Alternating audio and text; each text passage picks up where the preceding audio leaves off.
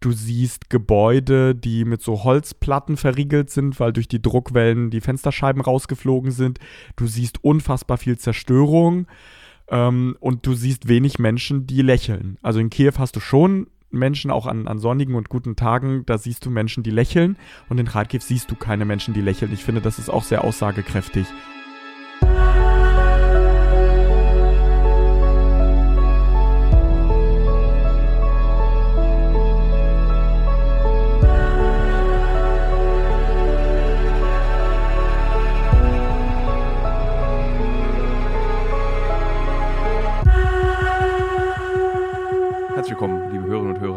Zu einer neuen Folge des Alles muss raus Podcasts ähm, mit mir, Tilo Mischke, und heute einem Korrespondenten, einem Journalisten, der für die Öffentlich-Rechtlichen in der Ukraine, in Russland und aber auch in seiner vorherigen Karriere, bevor er Korrespondent für eben Ukraine und Russland wurde, auch in London unterwegs war. Er ist Moderator des Podcasts äh, Machiavelli von äh, über Rap und Politik. Politik wie, wie, sprichst du diesen Bindestrich aus? Ich weiß nicht. Machiavelli minus. Machiavelli, Rap und Politik. Genau, genau machen wir es so. Ähm, Vassili Golot ist heute Gast hier und ich freue mich sehr darüber, weil wir sprechen beide über die Ukraine, wie wir mit diesem Krieg umgehen sollen nach, ja, seit 2014, 15 ist der ja schon, das ist ja nicht erst seit einem Jahr Kriegszustand in diesem Land. Ähm, und wie man als Mensch überhaupt damit umgeht, mit dieser Nachrichtenlage, weil du wirst ja tatsächlich täglich mit Informationen bombardiert, die nicht auf Spiegel mhm. Online stehen oder nicht in Redaktionsnetzwerken geteilt werden, sondern du wirst ja wahrscheinlich, so wie ich, in unzähligen Telegram- und WhatsApp-Gruppen sein und auch dort Nachrichten bekommen. Deswegen meine Einstiegsfrage. Wie filterst du für dich die jetzige Situation, ohne dass du dabei eben verrückt wirst? Ich habe glücklicherweise Menschen in meinem Umfeld, die auch vieles schon filtern, die sich spezialisiert verschiedene Bereiche angucken. Ich habe beispielsweise einen Kollegen, ähm, einen ukrainischen Producer, eine Ortskraft, der sich rein auf die militärischen Sachen fokussiert, der da auch viel mehr Plan hat als ich. Ähm, und der gibt mir Briefings, also mit dem tausche ich mich aus. Ich lese natürlich schon, genauso wie du auch, ähm, in einigen Telegram-Kanälen. Äh, ich gucke mir nicht nur die ukrainischen an, sondern auch die russischen, weil das wichtig ist, auch die Perspektive mitzubekommen. Ähm, und versuche so mir irgendwie ein, ein Bild zu erschließen. Ich lese viele Artikel, viele Analysen, ähm, viele Militärexpertinnen und Militärexperten. Das alles ist wichtig, um ein einigermaßen umfassendes Bild zu bekommen. Wie lange bist du durch die Redaktion vor, 2000, vor Februar 2022 gelaufen, hast wir müssen mehr über die Ukraine berichten? Wie oft hast du gesagt, lasst mich dorthin fahren, lasst mich Reportagen machen, lasst mich irgendwie für, von mir aus auch für tagesschau.de irgendwelche Artikel schreiben? Ähm, wie viel Kraft hast du investiert, darüber berichten zu wollen? Ich war glücklicherweise in einer Position, also gerade das äh, Jahr, das letzte Jahr, nachdem ich aus London zurückgekommen bin, seit Juli 21, ähm, in der ich selber Sendungen gestalten konnte bei WDR aktuell.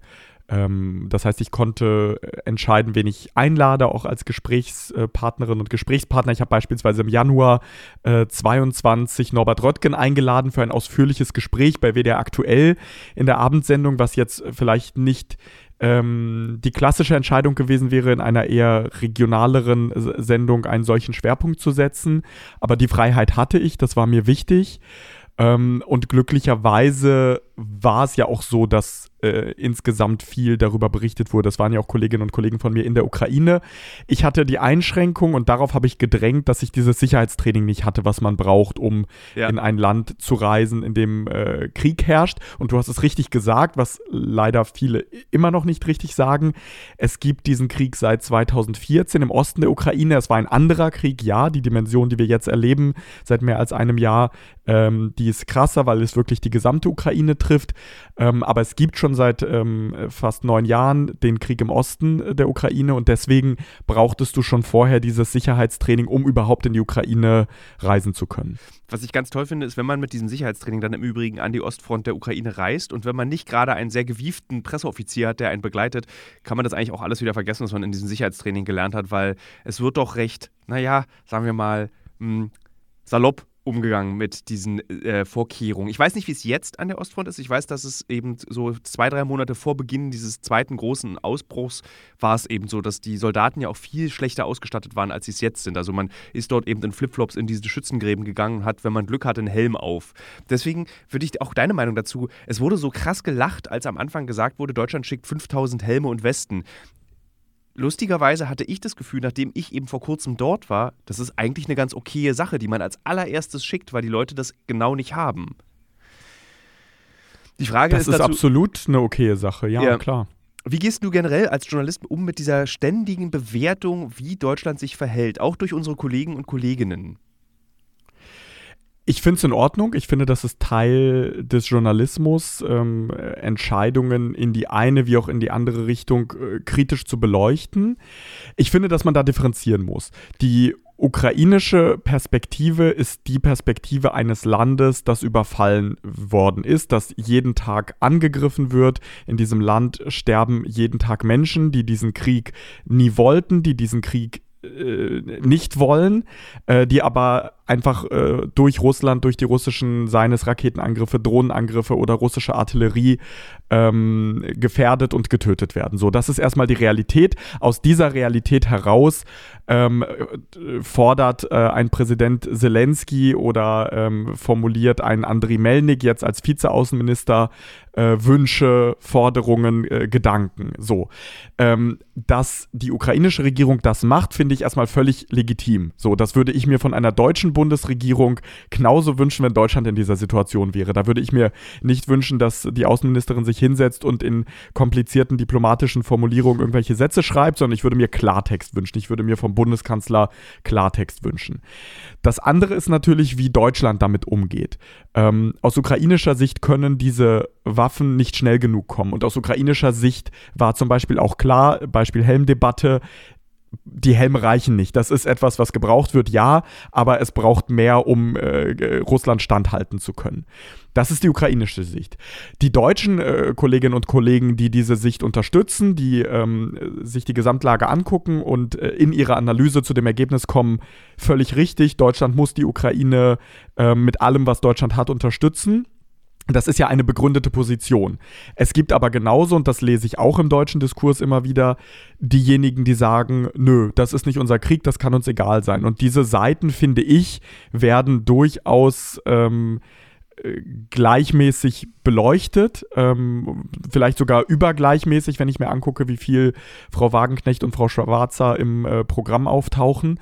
Ähm, aber ich sehe jetzt kein Problem darin, dass die Regierung kritisiert wird, weil sie ja. zu langsam äh, ist oder zu wenig macht.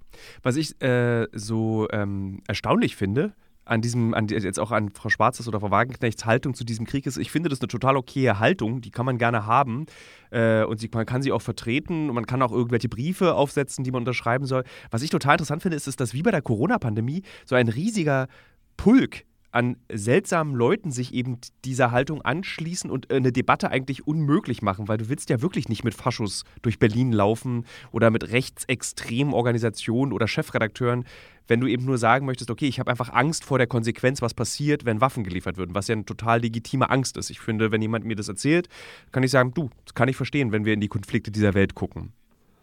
Und eben das ist schade, dass man es nicht hinbekommt, eben eine ganz sachliche Debatte dazu führen zu können. Wie, wie wird in den Öffentlich-Rechtlichen das eigentlich gesagt? Wie, wie entscheidet man, wie man darüber berichtet? Weil es ist ja, ich glaube, ihr habt es ja noch schwerer, weil ihr so auf diesem Minenfeld äh, immer lauft. Wir dürfen das nicht sagen wir, oder wir müssen aufpassen, wie wir es sagen, damit wir es nicht falsch, damit wir niemand auf den Schlips treten. Aber irgendwie habe ich das Gefühl, tretet ihr trotzdem allen Leuten dann immer auf den Schlips, weil dann euch vorgeworfen wird, ihr berichtet ja sowieso nur was die Regierung möchte. Ich möchte hier bitte, liebe Hörerinnen und Hörer, betonen, dass es nicht ist etwas, was ich glaube, sondern das ist das, was den öffentlich-rechtlichen vorgeworfen wird.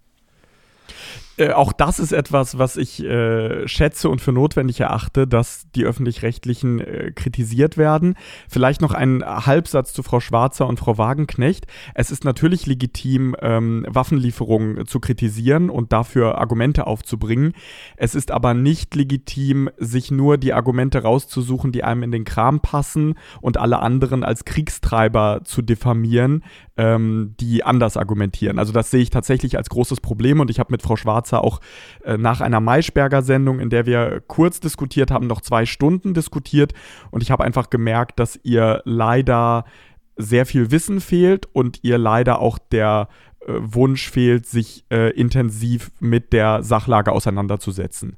Und das, das halte ich mhm. für ein großes Problem. Wenn dir wirklich etwas an der Situation gelegen ist, dann musst du ähm, dich damit beschäftigen und musst dich auch äh, nicht nur von den Leuten beraten lassen, die deine Meinung zu 1000 Prozent teilen. Kurze Zwischenfrage noch dazu. Äh, wie, wie zynisch ist es denn eigentlich, dass es bei dieser ganzen Debatte für Frau Schwarzer möglicherweise um Aufmerksamkeit geht. Ich hatte das Gefühl, dass sie, dass dieser ganze Debatte, die sie so führt, so eine, so eine Aufmerksamkeitsökonomie auch ist. So, ich will im Mittelpunkt stehen, weil ich eben jetzt eine Kontrameinung habe. In diesem zweistündigen Nachgespräch bestätigte sich das Gefühl auch bei dir, weil du ja auch gerade eben sagtest, äh, sie weiß gar nicht genug, um solche Urteile fällen zu können, die sie gerade fällt.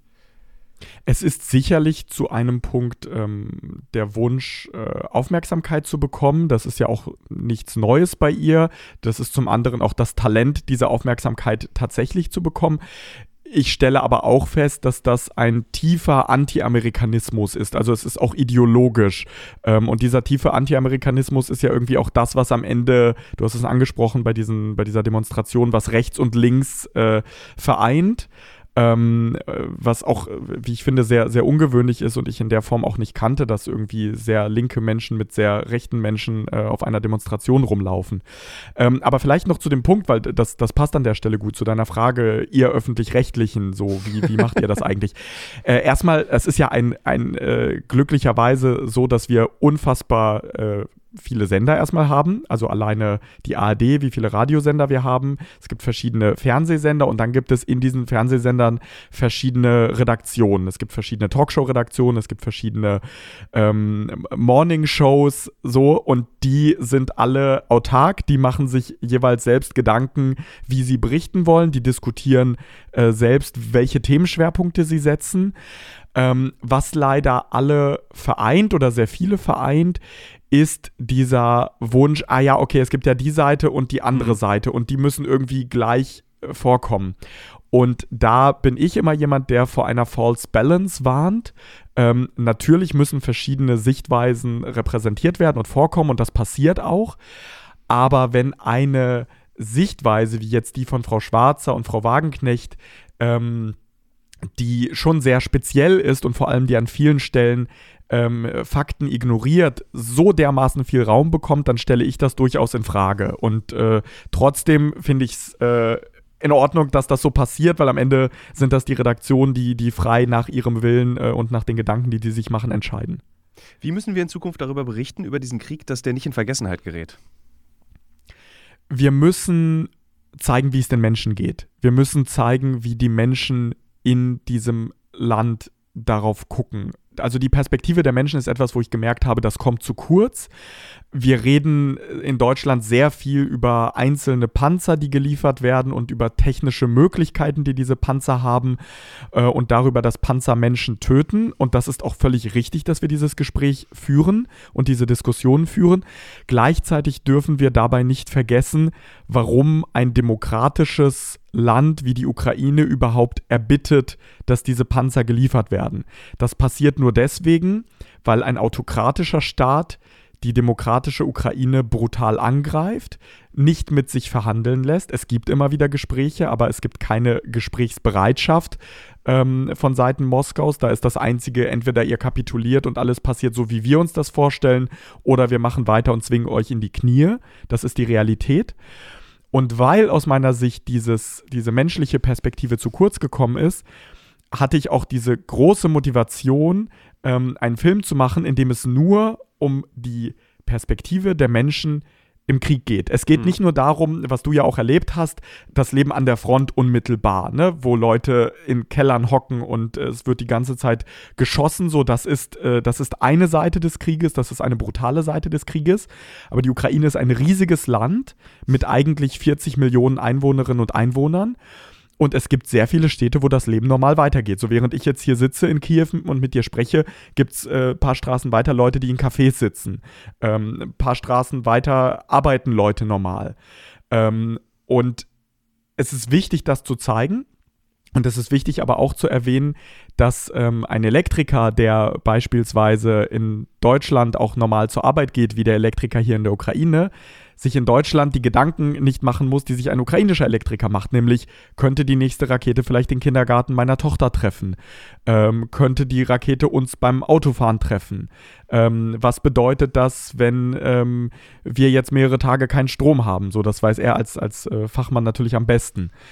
Und äh, deswegen, äh, auf deine Frage nochmal eingehend, so habe ich diesen Film gemacht, Krieg im Leben, mhm. um zu zeigen, was es bedeutet, nicht nur äh, ein, ein, Leben im Krieg zu führen, sondern den Krieg wirklich im eigenen Leben zu haben. Das ist äh, über den Verlauf meiner Arbeit tatsächlich in verschiedensten Krisen- und Kriegsgebieten eigentlich die größte Erkenntnis gewesen, dass eben ein Leben auch möglich ist. Also wir als mhm. deutsche Zuschauende im Fernsehen, mich eingeschlossen, bevor ich diese Arbeit gemacht habe, du hast ja immer das Gefühl, wenn du die Nachrichten guckst, Krieg ist ein ständiges Bombardement. Krieg sind ständige Explosionen, mhm. Häuser, die mhm. einstürzen, alles fällt um und brennt.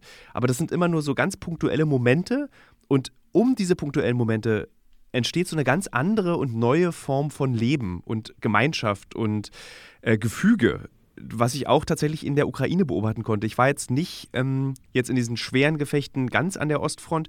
War's, warst du dort?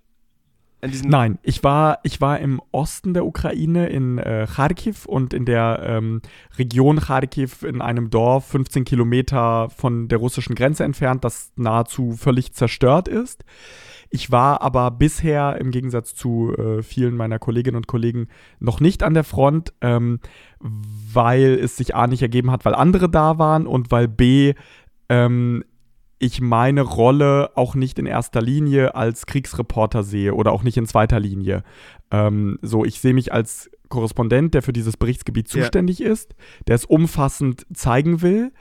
Ähm, deswegen äh, war es auch notwendig, dass ich in, in den Osten gehe und mir angucke, was die Leute da erlebt haben oder was die Leute in den jetzt befreiten Gebieten äh, erlebt und erfahren haben, das zu dokumentieren.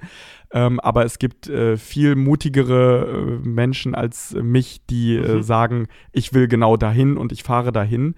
Würdest du es ähm, wollen? Und, äh, ähm, ich bin hin und her gerissen. Es wird sicherlich dazu kommen, dass ich in die Nähe fahre, ähm, aber es zieht mich jetzt nicht dahin. Also ich, es ist nicht so, dass ich sage, ich will da jetzt unbedingt ja. sein.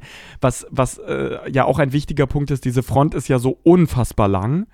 Ähm, das heißt, du wirst nie dieses gesamte Bild zeigen können, dieses, äh, dieses Krieges und dieses Frontverlaufs. Ja. Ähm, was du aber schon versuchen kannst, und das habe ich in dieser Doku versucht, ist ein ansatzweise Gesamtbild der, der emotionalen Lage der Menschen zu zeigen. Also einerseits in der Großstadt Kiew, in einem Dorf in der Nähe von Kiew, das auch unter Besatzung war, dann im Osten der Ukraine in Kharkiv, was nahezu jeden Tag angegriffen wird, ähm, und dann aber auch in einem Dorf, was ähm, völlig zerstört ja. ist. Und ich glaube, die Menschen, was die erlebt haben und was die durchgemacht haben ähm, und was sie wiederum erzählen, ähm, das spiegelt diesen Krieg sehr krass wieder. Hattest du, du hattest keine Erfahrung in Kriegs- und Krisengebieten vorher, oder? Nein, nein. Wie war Kharkiv? Ich hätte auch nie, ich hätte auch nie gedacht, also ähm, hättest du mich vor zwei Jahren gefragt, ob ich jemals äh, aus einem Kriegsgebiet über einen Krieg berichten würde, hätte ich gesagt, auf gar keinen Fall. ähm, also ich hätte mir das, ja. ich hätte mir das einfach nicht vorstellen können. Ähm, und gleichzeitig konnte ich mir als dieser äh, Angriffskrieg begonnen hat, nicht vorstellen, nicht, nicht in die Ukraine ja. zu fahren. Wie hast du Kharkiv wahrgenommen? Weil ich fand Kharkiv trotz dessen, dass es relativ, also es ist nicht weit weg von der Front, aber es ist, mhm. es ist nah und das ist im Radius auch der Artillerie bzw. der Raketen. Ähm, ich fand es eine Stadt im Krieg. Also so, das war nicht wie Kiew, wo sich die Menschen daran gewöhnt haben, wo man eben im mhm. Café sitzt, sondern Kharkiv ist leer. Ab 9 Uhr sind die Straßen komplett dunkel, du siehst gar nichts mehr. Und die Menschen wollen auch schnell nach Hause, wenn es dunkel wird und wollen zu Hause sein. Also wie hast du diese Stadt wahrgenommen als jemand, der eigentlich gar nicht in Krieg möchte als Reporter? Für mich war Kharkiv doppelt heftig, weil das die Stadt ist, in der ich geboren wurde 1993. Ähm, ich war zuletzt da, ähm, also be bevor die Invasion begonnen hat, 2019 im Sommer und habe eine junge, lebendige Stadt erlebt mit jungen Menschen. Ne? Ist ja auch eine Studiestadt, ähm, einfach wo kulturell auch viel abgeht. Und ich bin jetzt in eine Stadt gekommen, die man, glaube ich, als Geisterstadt bezeichnen kann. So, du bist im Zentrum unterwegs Ähm, und statt der großen Eisbahn, die normalerweise da ist auf dem äh, Freiheitsplatz, äh, ist da Leere, da stehen vielleicht ein paar Autos rum. Du siehst Gebäude, die mit so Holzplatten verriegelt sind, weil durch die Druckwellen die Fensterscheiben rausgeflogen sind. Du siehst unfassbar viel Zerstörung. Ähm, und du siehst wenig Menschen, die lächeln. Also in Kiew hast du schon Menschen, auch an, an sonnigen mhm. und guten Tagen, da siehst du Menschen, die lächeln und in Kharkiv siehst du keine Menschen, die lächeln. Ich finde, das ist auch sehr aussagekräftig. Ähm, insofern ja, es ist eine Stadt im Krieg und es ist eine Region im Krieg und es ist eine Region, die, obwohl sie äh, ja weitestgehend befreit wurde, ähm, immer noch in der ständigen Angst lebt, dass da was Neues kommt, weil es so nah dran ist an Russland. Hast du auch in diesem feinen Hotel übernachtet, äh, in dem alle Journalisten in Kharkiv übernachten? Genau, äh, das ist das Hotel, das äh, extra für die Fußball-EM gebaut wurde 2012. Ähm, das jetzt einen ganz komischen Vibe hat. Mega weil komisch. Es leer ist, so ist auch, es ist so, es, es hat mich so ein bisschen an The Shining erinnert. ähm, also es hat schon so leichte Horrorfilm-Vibes. Ähm, hat aber eine große Tiefgarage und da triffst du dann die anderen Journalisten bei, bei Luftalarm, äh, wenn ich sie fand, sich das, das war auch so, das waren gerade lustigerweise, als wir da waren, waren ähm, Ko Kollegen vom WDR dort und die kamen halt mhm. in so in so äh, sieben gepanzerten UN-Fahrzeugen gefühlt an und wir hatten irgendwie so umgebaute Geldtransporter das ist, aus das Muss ich an der Stelle, das muss ich an der Stelle einordnen. Es sind nicht sieben, es sind weniger. ähm, aber äh, tatsächlich farblich. Ich habe mich einmal aus Versehen fast in einen UN-Wagen äh, gesetzt, weil ich gesehen habe, ah, da ist ein weißer Wagen, das muss ja unser sein. Ja. Ähm, und die, die blaue Schrift ist auch relativ ähnlich. Ähm, das, das wiederum kann ich bestätigen, dass es farblich eine Ähnlichkeit gibt. Aber es sind gibt. nicht sieben. Und sie sind, und sie sind auch nicht gepanzert. Also sie sind schon sicher, aber die sind nicht gepanzert. Ähm, aber das fand ich irgendwie auch so, da war ich auch froh, dass wir eben in Deutschland öffentlich-rechtliches Fernsehen haben, weil, weißt, weißt du, ProSieben, also mein Haussender, der hat halt einfach überhaupt nicht das Kapital, so berichten zu können von diesem Krieg, auch so völlig ähm, ohne finanzielle Interessen. Also natürlich, selbst wenn, also wenn ProSieben mich in die Ukraine schickt, dann wollen sie ja trotzdem an diesem Tag Werbung verkaufen. Und anders können sie es ja nicht finanzieren, dieses. Programm. Mhm. Und ich fand es so toll und so beruhigend zu wissen, dass eben so, ÖR ist da. Und so, die haben keinen Druck. So, die, die dürfen einfach machen, was sie wollen. Und ich habe das so völlig neidlos, meine ich, fand ich das so toll, dass Deutschland eben so berichten kann ähm, aus diesem Land und fand es aber so lustig, das ist ja das ist ja das äh, was ich dir gerade sagte ne? Also ich finde es total wichtig dass es Menschen gibt die unsere Arbeit generell unsere journalistische Arbeit regelmäßig kritisieren genau hingucken und gerade beim öffentlich-rechtlichen Rundfunk genau hingucken der ja ähm, aus meiner Sicht eine wichtige Säule der Demokratie ist, für die Menschen da ist. Und wenn mir jemand sagt als Zuschauer, äh, den und den Aspekt fand ich irgendwie nicht gut beleuchtet, dann mache ich mir Gedanken darüber, weil das ist jemand, der auch mein Gehalt mitfinanziert. Und gleichzeitig halte ich es für enorm wichtig, dass wir genau diesen Druck eben nicht haben, zu sagen, mhm. okay, wir müssen irgendwie Werbung verkaufen, sondern unser Job ist es einfach da zu sein, an den Orten zu sein, äh, an denen wir sein müssen und äh, eben versuchen, uns ein Bild zu machen und dieses Bild dann nach Deutschland zu transportieren. Ja. Äh, eine Sache noch zu diesem Hotel in Kharkiv. Ähm, das Besondere fand ich eben auch, dass sich da wirklich die Haute Laute, wie man hier in Berlin sagt, äh, des, des Journalismus weltweit trifft. Also du sitzt dann irgendwie am Buffet und äh, irgendwie wirklich, äh, wirklich mitten im Krieg hast du so ein tolles Frühstück, was es da gibt. Und da sitzen halt einfach nur Journalistinnen und Journalisten und Sicherheitsleute. Und du kannst die auch sehr gut auseinanderhalten. Die Sicherheitsleute sehen immer aus wie Soldaten-Hooligans, die jetzt in ihrer Freizeit Journalisten beschützen.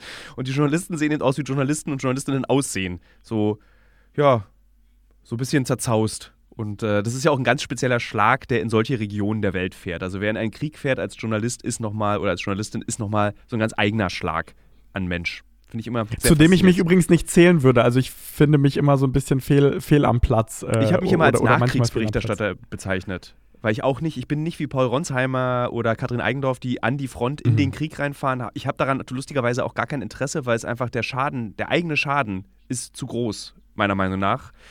Ähm, da muss ich einfach egoistisch an, an dieser Stelle sein, aber ich fahre sehr gerne in Kriegsgebiete, nachdem der Krieg weggezogen ist und gucke mir an, was mit diesem Land passiert. Also die Nachkriegsberichterstattung ist oft, ähm, was du ja eigentlich gemacht hast. Du bist in Regionen gewesen, wo der Krieg schon durchgerammelt ist, beziehungsweise da war, der ist ja natürlich noch über dem Land, aber er ist jetzt nicht mehr eben, der Soldat ist nicht mehr um die Ecke. Der, der Sowjet, äh, ich sage immer der sowjetische Soldat, der russische Soldat.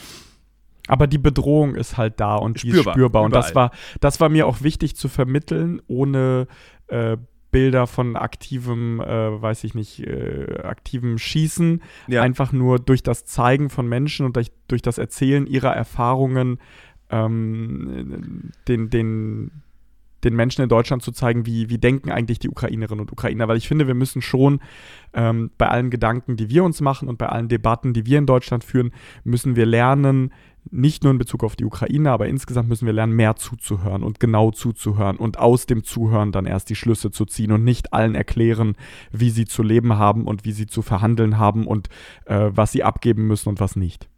Du als jemand, der in Kharkiv geboren ist, jetzt ist bei mir, auf, ja, jetzt ähm, du als jemand, der in Kharkiv geboren ist, wie gehst du mit diesem neuen aufkeimenden, und ich habe das tatsächlich mit jedem Gast, mit dem ich über die Ukraine gesprochen habe, auch diskutiert, mit diesem neuen aufkeimenden Antislawismus um? Also dieses, dass der, dass der, der Russe, äh, so wie er oft auch bezeichnet wird und damit eigentlich ein ganzes, ganzes ein halber Kontinent gemeint ist, so per se schlecht ist. Dass das von Russland immer nur Schlechtes ausgehen kann. Also wie gehst du damit um und wie können wir vermeiden, dass in Zukunft ähm, des Antislawismus nicht wieder so wird wie 1933 bis eigentlich bis zum Ende des Kalten Kriegs? Ich halte es für extrem wichtig zu differenzieren ähm, vor dem 24. Februar 2022 hätte ich immer dafür geworben, klar zu unterscheiden zwischen Putin und den Menschen in Russland. Weil ich immer gesagt habe, es gibt Putins System und es gibt viele Menschen, die einfach in diesem Land leben, die das System irgendwie nicht sonderlich gut finden. Ähm, aber äh, so, D trotzdem eine ja. ne, ne, ne Unterscheidung war da. Seit dem 24. Februar ähm, oder auch den Tagen danach. Ich war wenige Tage danach für, für etwas mehr als eine Woche in Moskau. War ich ziemlich schockiert. Ich habe ein Land gesehen, das mehr oder weniger normal weiterlebt. Ja, du hattest Menschen, die gesagt haben, das ist irgendwie eine moralische Katastrophe und trotzdem haben sie nichts gemacht. Und nach Bucha, ähm, obwohl alle diese Bilder gesehen haben, haben sie auch nichts gemacht. Ähm, und es wird immer wieder, ähm, äh, das stelle ich auch in persönlichen Gesprächen fest, wird immer wieder äh, eine äh, Täter-Opfer-Umkehr durchgeführt. Also nach dem Motto, hätten wir das nicht gemacht, dann hätte die NATO uns ja angegriffen. Und das sind einfach Lügen. Das muss man auch als Lügen benennen. Ähm, es gibt keine Fakten, die das in irgendeiner Weise äh, bestätigen. Und es gibt eine Trennung in Russland zwischen dem, was ähm, der Staat macht und zwischen dem, wie man selber lebt. Und man sagt, man sagt immer, ja, ich habe damit ja nichts zu tun, ich kann ja nichts dafür. Selbst wenn ich den Krieg doof finde, ich habe damit ja nichts zu tun. Und das halte ich für einen großen Fehler. Und das verurteile ich auch an der Stelle klar. Ich finde, alle Menschen, die einen russischen Pass haben, die einen Bezug zu Russland haben, die auch durch die Sprache den Schlüssel zu dieser Gesellschaft haben, die dort Verwandte haben, die können nicht einfach mit ihrer Verwandtschaft über das Wetter reden, während ihr Staat Menschen ermordet, äh, Kindergärten zerstört, äh, Krankenhäuser zerstört im Nachbarland. Ähm, ich finde, dass äh, wir alle, aber gerade Menschen, die Bezug zu Russland haben, mich eingeschlossen, mhm. da eine große Verantwortung haben. Und ähm, ich finde auch, dass es völlig in Ordnung ist, wenn jemand, der ähm, keinen Bezug zu Russland hat, aber sich mit der Situation beschäftigt, Leute, die Russland-Bezug haben, darauf anspricht und sagt, ey, wie gehst du denn damit um, wie guckst du darauf? Ähm, ich finde, dass niemand ein Recht hat, sich nicht zu positionieren. Ja. Ähm, ich weiß, dass man das auch, äh, dass man da auch anders argumentieren kann, aber ich habe dazu diese klare Haltung und ich finde, es ist auch etwas anderes, ob du differenziert über diesen Krieg diskutierst oder ob du einfach nur zu jemandem hingehst und sagst, scheiß Russe, das geht natürlich überhaupt gar nicht. Das ja. ist äh, rassistisch, äh, das, das ist äh, kein, kein Umgang, der in einer demokratischen Gesellschaft sein sollte. Jetzt sagst du, dass wir ähm, sozusagen äh, auch die Verantwortung haben, Kritik zu üben und zu sagen, so ihr müsst euch gegen diese Regierung und gegen dieses Terrorregime stellen, weil ihr könnt nicht akzeptieren, was dort passiert. Jetzt lass mich aber einmal ganz kurz argumentieren, als wäre ich äh, am Samstag auf die Sarah Wagenknecht-Demo gegangen. Das mhm. Argument ist doch dann da, okay, Bei Russland wird jetzt verlangt von der Welt, dass äh, die russische Bevölkerung ermahnt wird und gesagt wird, wieso tut ihr denn nichts gegen Putin und stellt euch gegen diesen äh, Diktator? Aber das gleiche könnte man doch eigentlich auch sagen bei Erdogan, der eben in Nordsyrien bombardiert, nachdem es ein Erdbeben gab, der irgendwie auch zivile Strukturen zerstört, Zivilisten tötet. Das gleiche könnte man auch wiederum sagen bei den Vereinigten Staaten, die im Irak zivile Strukturen äh, zerstört und bombardiert haben, die in Syrien äh, für viel Unruhe gesorgt haben und in vielen, vielen anderen Kriegsgebieten der Welt auch viele Zivilisten getötet haben. Also warum erwarten, ich, wie gesagt, ich betone hier auch nochmal, ich argumentiere als jemand, der auf diese Demo gegangen ist, das ist nicht meine Meinung, aber ich will das wissen, wie man dagegen argumentiert oder was deine Meinung dazu ist. Also wie erklären wir jetzt den Menschen, dass sie bei Russland das tun sollen, Kritik üben an, de, an der Bevölkerung, wenn sie sich nicht wehrt, aber wir machen es bei anderen Ländern nicht, die ja auch ja, Zivilisten auf dem Gewissen haben? Wir sprechen jetzt über die Ukraine, wir sprechen jetzt über den Angriffskrieg Russlands gegen die Ukraine. Das sind zwei Länder, ähm, mit denen ich mich auskenne, bei mhm. denen ich Expertise habe. Deshalb kann ich seriös nur darüber sprechen. Ähm, so, und äh, deshalb spreche ich auch nur darüber und ich finde es auch schräg, wenn man bei der Diskussion über äh, einen äh, ja. Krieg mitten in Europa plötzlich mit anderen Kriegen kommt, die ihre Dynamiken haben, wo du selbstverständlich auch ähnliche Dinge einfordern kannst. Ähm, aber ich, ich finde es irgendwie äh, trotzdem daneben, äh, über andere Kriege an der Stelle zu sprechen. Und bei Russland äh, kommt ja dazu auch da ein, ein historischer Aspekt. Du hast gerade ja aus Versehen freudscher Versprecher mäßig die Sowjets gesagt. Bei Frau Schwarzer äh, stelle ich fest, dass sie ähm, Russland nach wie vor mit der Sowjetunion gleichsetzt und dass sie dabei ignoriert, wie viele Ukrainerinnen und Ukrainer im Zweiten Weltkrieg getötet worden sind ähm, und dass die deutsche historische Verantwortung, Frau Wagenknecht ignoriert das auch oder blendet das bewusst aus, würde ich sogar sagen, dass die deutsche Verantwortung maßgeblich auch für die Ukraine da ist. Die Ukraine wurde aber jahrelang als ähm, geschichts- und gesichtslose Pufferzone, so hat das meine Kollegin Rebecca Barth mal formuliert, äh, gesehen und russisches Einflussgebiet und wir haben da eh nichts zu melden und sollen die mal machen. Ähm, und das ist ein großer historischer Fehler, der ähm, aufgearbeitet werden muss. Ich habe das Gefühl, dass das langsam passiert. Die ja. Ukraine hat durch diesen ähm, Angriffskrieg, den Russland begonnen hat, ein Gesicht bekommen. Zelensky hat der Ukraine auch ein Gesicht bekommen, aber die krass. Zivilgesellschaft hat, hat ein krass. Gesicht bekommen. Ja. Genau, voll. Und ähm, ich finde, dass wir darüber sprechen sollten und dass wir dieses Beispiel diskutieren sollten. Das schließt nicht aus, dass wir auch über andere Kriege ähm, sprechen sollten, dass wir das aufarbeiten sollten, was falsch gelaufen ist, was falsch läuft.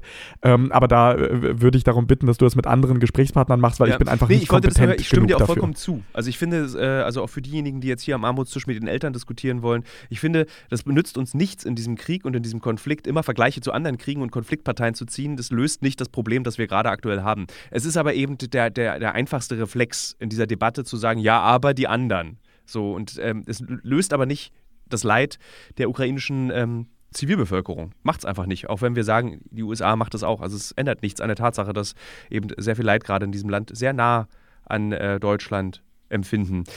Wie gehst du damit um, dass du jetzt der Experte bist für die Ukraine, für Russland, für die Situation, für diesen Krieg? War das das, was du wolltest oder wolltest du einfach nur mal gucken, alle paar Jahre neues Gebiet, ich möchte gerne als Journalist das ausprobieren, das ausprobieren? Das wird jetzt ja bleiben, ein Weilchen, dieser Expertenstatus.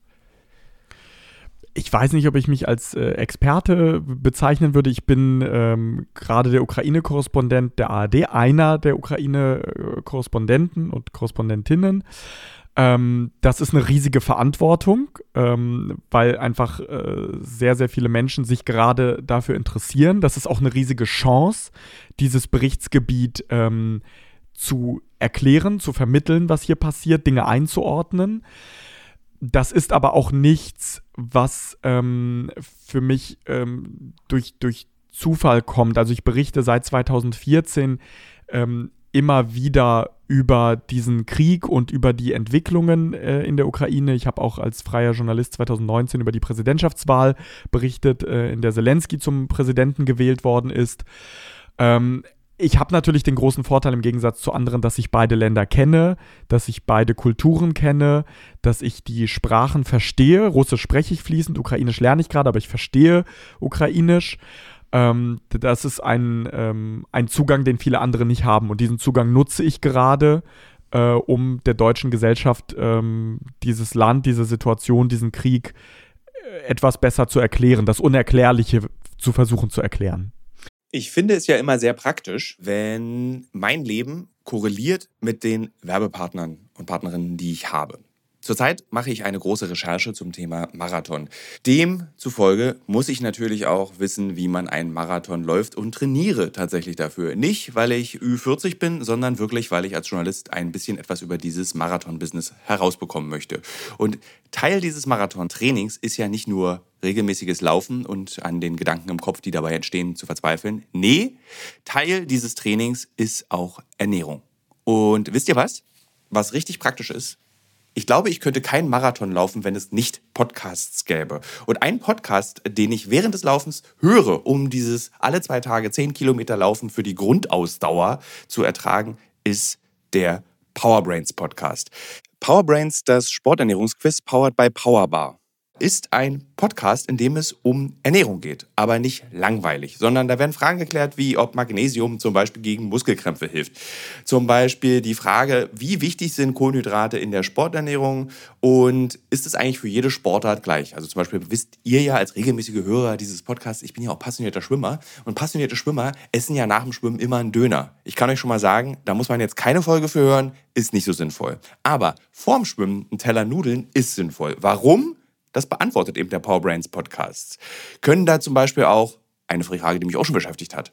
Können zu viele Proteine der Niere schaden? Und welcher Profi feiert seinen Sporterfolg mit Beefy und Bier von der Tankstelle? Alles Fragen, die für Sportler und Sportlerinnen wichtig sind. Das Gute an diesem Podcast ist, der ist nicht langweilig. Der ist eben äh, wissenschaftlich, aber auch gleichzeitig ein spannender Mix aus Quizshow zum Mitraten. Dazu gibt es Interviews, Anekdoten und sehr aufschlussreiche Wissensvermittlung mit Host Danny Herzog. Bis zum 14.03. gab es folgende Gäste. Der Ironman-Gewinner und Triathlet Sebastian Kienle, Legende Joey Kelly, TikTok-Fitnessstar Joe Wünsche und andere Gäste aus der Staffel sind René Adler, Otto Bulletproof, Jonas Deichmann, Imke Salander, Maren Schiller, die ich im Übrigen auch für die Recherche treffe, und viele mehr. Jeden zweiten Donnerstag erscheint eine Folge und ihr könnt es auch als Videopodcast gucken auf dem Powerbar YouTube-Kanal. Ja, ich würde sagen, wenn ich es beim Laufen höre, könnt ihr es auch beim Laufen hören oder wenn ihr die Innenseite eines Backofen reinigt oder wenn ihr Staubsaugt oder wenn ihr ähm, lange Pendelstrecken mit der U-Bahn habt, Straßenbahn oder im Auto. Egal. Es ist ein guter Weg, um die Zeit zu vertreiben. Es ist ein guter Weg, etwas über den eigenen Körper zu lernen. Äh, jetzt in vielen, vielen Podcasts wird darüber gesprochen, was die militärische Perspektive für dieses Jahr ist. Was ist denn deine Überlegung, weil das will ich gar nicht mit dir besprechen, aber was ist denn deine Überlegung bezüglich der Zivilbevölkerung, den Omis? Es gibt ja so unfassbar viele Omis, habe ich immer Gefühl, in der Ukraine, besonders im Osten dieses Landes, Omis und Katzen. Wie können wir diesen Menschen helfen? Weil die sind auch wirklich, wirklich weit weg von uns und von unserer Gesellschaft und wie wir uns eine moderne Gesellschaft vorstellen. Wenn du die Omis fragst, und das ist kein Scherz, dann würden die sagen, indem du die ukrainische Armee unterstützt. Ich habe eine Frau getroffen, die kein Haus mehr hat, die ähm, äh, keine Arbeit mehr hat, weil alles durch den Krieg zerstört worden ist. Und diese Frau äh, hat äh, wirklich wenig Geld im Monat zum Leben äh, und, und für ihre Medikamente. Und diese Fra Frau sagt trotzdem, äh, von dem, was ihr ehrenamtliche Helfer geschickt haben an Essen, hat sie vieles an die Front geschickt, damit die Soldaten, die da in Schützengräben sitzen, was zu essen haben. Ähm, es ist eine unglaubliche Einheit, die ich in der Ukraine erlebe. Ich habe dieses Land über die Jahre noch nie so geeint gesehen, und zwar von Ost bis West, wie ich es gerade sehe. Ähm, die Menschen sagen, äh, dieser Krieg offenbart das, was einige schon vorausgesehen haben, was äh, andere schon vorher klar benannt haben, nämlich dass Russland ähm, gezielt die Ukraine vernichten will. Die Menschen in der Ukraine sprechen davon, terrorisiert zu werden. Sie sprechen von einem Genozid. Und sie sagen auch, das schaffen wir nur, wenn wir zusammenhalten und wenn unsere Armee stark ist. Denn Putin versteht keine Worte. Er hat ähm, bei jahrelangen Verhandlungen nie die Initiative gezeigt, ernsthaft an einer Verhandlungslösung interessiert zu sein. Ähm, und deswegen ähm, spenden alle Menschen, die irgendwas haben, Geld für die Armee und für das Militär. Das ist äh, extrem beeindruckend. Das ist auch für mich äh, extrem ähm, bemerkenswert, der wahrscheinlich wie du und viele andere auch ja eher pazifistisch mhm. sozialisiert ist und für den Waffen nach wie vor nichts Positives sind. Ähm, aber im Fall der Ukraine ist es eben so, dass die Waffenforderungen kommen, weil Waffen für die Selbstverteidigung gebraucht werden. Es ist moralisch, tatsächlich befinde ich mich ganz persönlich moralisch an einem ganz komplizierten Punkt in meinem Leben. Ich bin wirklich als Pazifist erzogen, habe durch die Erfahrungen, die ich gemacht habe, bin sogar noch pazifistischer geworden, habe Soldaten kennengelernt, die gesagt haben, wer einmal Krieg gesehen hat, kann nur Pazifist werden. Aber jetzt sitze ich da und kann auch nicht sagen, nee, wir dürfen keine Waffen liefern. Das geht nicht. Also, weil ich, was wäre die Konsequenz, wenn dieses Land sich nicht hätte verteidigen können? So, deswegen noch nie habe ich so ein, ein, eine, ein Dilemma erlebt und weiß, ich weiß auch keine Lösung. Ich drücke mich auch immer ein bisschen vor dieser Diskussion und winke mal so ab, wenn man dann so sagt, ja, was soll, was soll meine Haltung dazu sein? So, ich kann nur sagen, ja, Waffen liefern ist richtig, weiß aber aus Erfahrung, Waffen verlängern einen Krieg und beenden ihn nicht. Es kommt drauf an. Ich glaube, ich glaube ja, ähm, und, und das ist auch das, was mir in der Argumentation von Wagenknecht und, und Schwarzer und Co. fehlt. Die sagen Waffenstillstand sofort. Aber was bedeutet ja, der Waffenstillstand? Bedeutet ja. Genau, Waffenstillstand bedeutet, dass weiterhin 20 Prozent des ukrainischen Staatsgebiets besetzt sind. Das ist so, als wenn Bayern und Baden-Württemberg besetzt wären und irgendjemand dem deutschen Bundeskanzler sagt, ach komm, du kannst auch auf Bayern irgendwie verzichten oder kannst auch auf beides also verzichten. Ich als Berliner würde sagen, ja bitte. Ja, vielleicht. Ich fände es ich fänd's als äh, deutscher Staatsbürger trotzdem daneben und ja. würde mir das von einem äh, deutschen Bundeskanzler anders wünschen. So, und genau das Gleiche gilt für die Ukraine. Und es ist ja nicht einfach so, dass das Gebiet besetzt ist und die Menschen leben da friedlich weiter, sondern was passiert auf dem besetzten Gebiet? Leute, die Ukraine sprechen, dürfen kein Ukrainisch sprechen. Es werden russische Schulbücher verteilt. Ähm, es wird äh, die Währung verändert. Ähm, also die, die ähm, russischen Soldaten und die russischen Statthalter, die dort platziert werden, zwingen den Menschen gewaltsam das russische Leben, die russische Welt, wie sie es nennen, auf ähm, und unterdrücken alles Ukrainische. Es gibt Vergewaltigungen, es gibt äh, Folter, es gibt Tötungen von Menschen. Ähm, äh, so vieles von dem Ausmaß der Brutalität können wir gerade kaum erahnen, weil wir da nicht reinkommen. Also das völlig zerstörte Mariupol, oh, bin, was dort so äh, beispielsweise abgeht, das ist einfach ja. wirklich krass. Es, Kinder, die, die verschleppt werden, ne? Also Kinder, ukrainische ja. Kinder, die einfach nach Russland gebracht werden und äh, in russische Familien verteilt werden. Ähm, das ist es ist wirklich für mich schwer in Worte zu fassen, was da gerade passiert. Und das ist auch Krieg. Krieg ist nicht nur äh, Schießen und Panzer, die aufeinander schießen, sondern Krieg ist auch der Terror, der in diesen besetzten Gebieten passiert. Und wenn man will, dass dieser Terror aufhört, ähm, wenn das sozusagen die Haltung der Bundesregierung ist oder der anderer demokratischer Staaten, dann ist aktuell eine zentrale Konsequenz, die Ukraine militärisch zu unterstützen, weil wenn das nicht passiert, mehr Gebiete besetzt werden und weniger Gebiete befreit werden. Ähm, aber das ist am Ende eine Frage, die müssen, die muss die Gesellschaft für sich mhm. beantworten, auch die deutsche, die muss die Politik beantworten. Was will man, wofür will man stehen? Ähm, und was würde es auch bedeuten, wenn man keine Waffen liefert, Russland die gesamte Ukraine platt macht und dann russische Panzer an der Grenze zu Polen stehen? Was ist denn eigentlich ähm, mit deiner Erfahrung und deiner Kenntnisse zur russischen Kultur diese archaische Kriegsführung, dieses wirklich Menschen umzuschulen oder äh, also, also diese Kinder, die eben entführt wurden, irgendwie so umzupolen als russische Staatsbürger äh, sich zu verstehen und nicht als ukrainische Staatsbürger, eben diese Entführung, das, was in Butscha passiert ist, woher kommt das? Das, das, das, was mich so, ich glaube, das ist das, was Europa bis heute, inklusive mir, so verunsichert. So, woher kommt denn das jetzt plötzlich? Ich dachte, das hätten wir schon längst überwunden. Gibt es dafür irgendeine Erklärung, die du in der russischen Kultur finden kannst? Aus meiner Sicht gab es keine ordentliche Aufarbeitung der eigenen Geschichte. Ähm, die Verbrechen, die in der Stalin-Zeit begangen worden sind und auch danach, wurden nie richtig aufgearbeitet. Wenn du dir überlegst, dass das Stalin-Konterfei immer noch äh, verkauft wird an Flughäfen, dass äh, Volgograd in Stalingrad wieder zurück umbenannt werden soll, ähm, dass äh, eine große Mehrheit der Menschen in Russland Stalin als einen der besten Politiker äh, der Geschichte bezeichnet, ähm, dann kann ich immer nur diesen Vergleich ziehen. Stellt euch vor, in Deutschland würde Hitler so abgekultet werden. Ähm, es gibt äh, die, die klare Analyse, Sieger verurteilt man nicht. Ähm, Russland hat den Krieg damals sozusagen mitgewonnen. Deswegen wurde Russland für die Verbrechen, die es selbst begangen hat, auch im eigenen Land gegenüber der eigenen Bevölkerung ähm, den Holodomor gegenüber der ukrainischen Bevölkerung, ein Genozid, ein Völkermord, den Stalin begangen hat. Das haben viele ähm, Parlamente in Europa inzwischen auch so schon anerkannt. Das alles wurde in Russland nie ordentlich aufgearbeitet. Ähm, Gewalt wurde in einer gewissen Weise weiter vererbt, sozialisiert. Das kann man natürlich nicht pauschalisieren. Äh, das ist auch sehr wichtig, gerade ähm, auf die Debatte, die du angesprochen hast mit Antislawismus.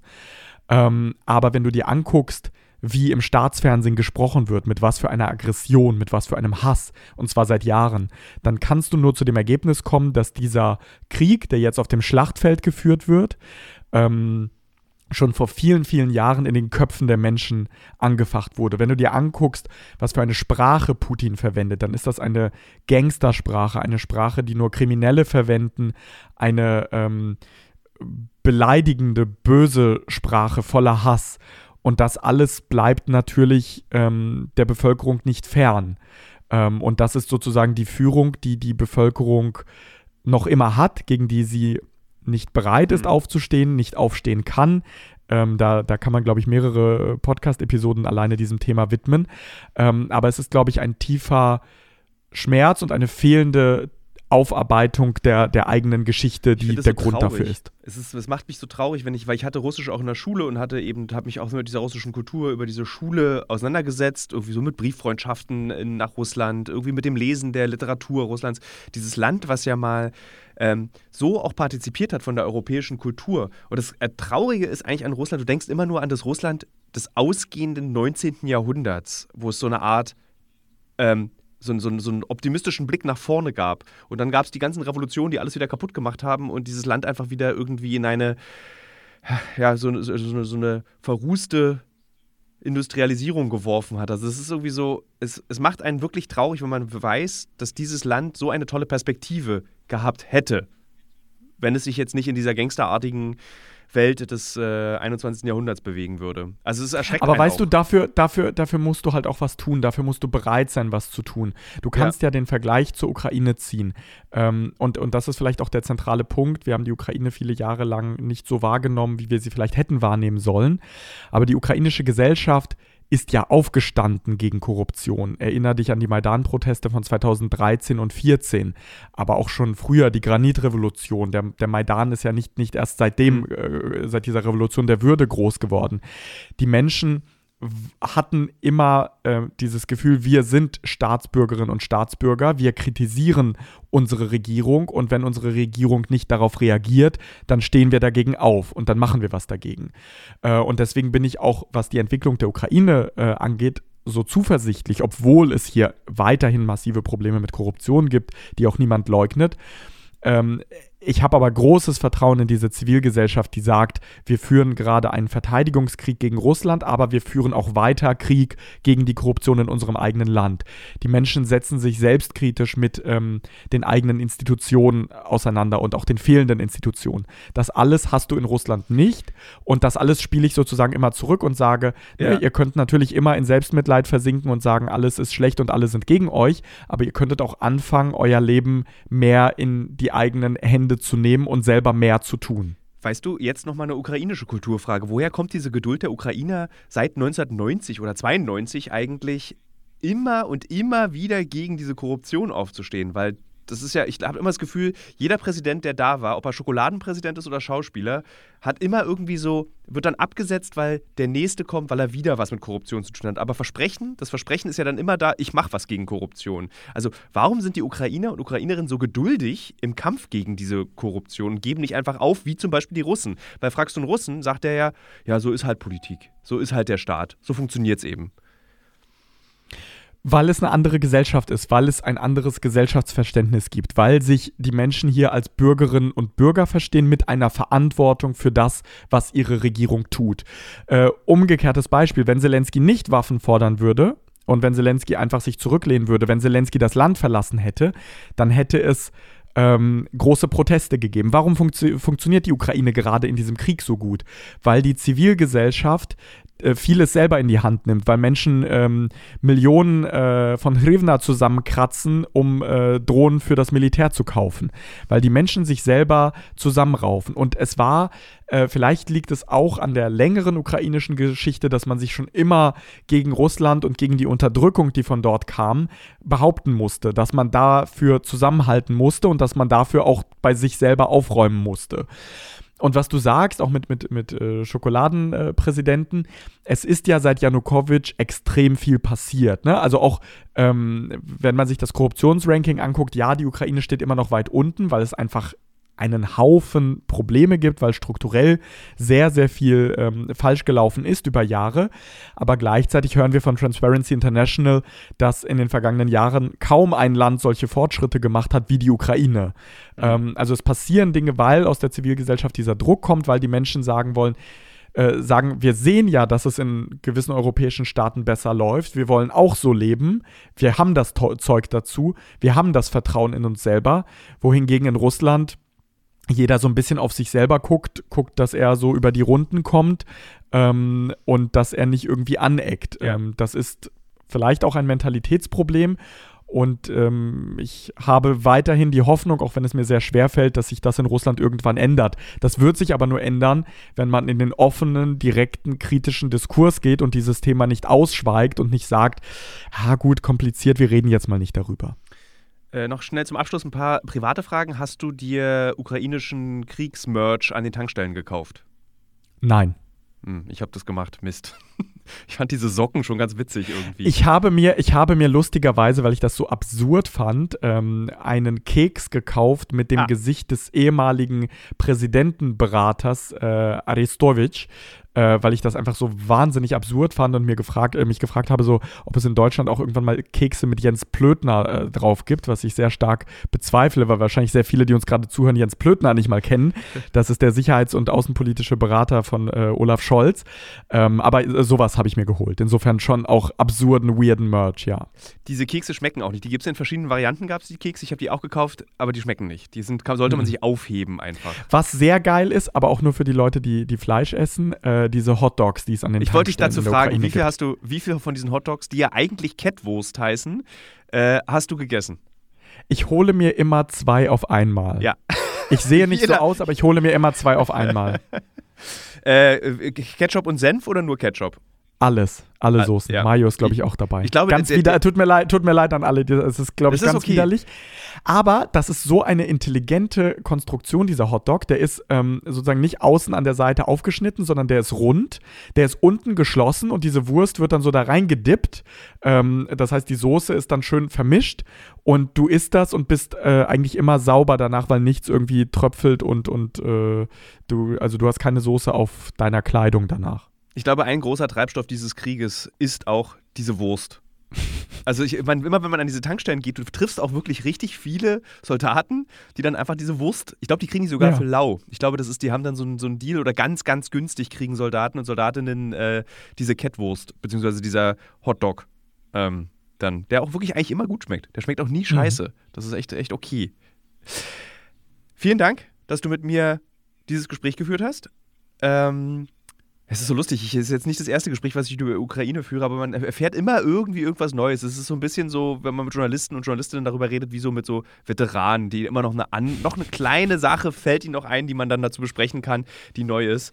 Und äh, wenn wir beide mal irgendwann zusammenarbeiten sollten, möchte ich sehr gerne Folgendes mit dir machen. Ich möchte gerne in Kharkiv mit dir, warum auch nicht mit dir, eine Dokumentation machen über diese drei Männer, und eine Frau, die den einen Beluga-Wal und die drei Delfine dieses Hotels, das in dem Tierpark in Kharkiv steht, jeden Morgen ah. mit Heringen befüttern.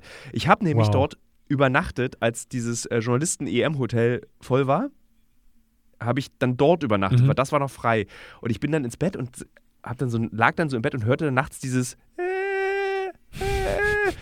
von den ich, was ist das denn? Und am Morgen ich, gucke ich dann eben über diese nebelige Stadt und da ist so ein Beluga-Wal und der wird einfach gefüttert, mitten im Krieg. Und diese, über diese Leute möchte ich gerne ein Porträt machen. Einfach die Wahlfutterer. ich bin, ich bin dabei und ich hoffe sehr, dass wir das in einem friedlichen ukrainischen Kharkiv machen können und zwar äh, hoffentlich noch in diesem Jahr. Das wäre, wäre ein Wunsch, um vielleicht mit einem positiven Gefühl rauszugehen, auch wenn ähm, die Nachrichtenlage und, und die Situation gerade eine andere ist. Pass auf dich auf. In Kiew und bei der Arbeit, die du machst, die sehr toll ist. Danke dir.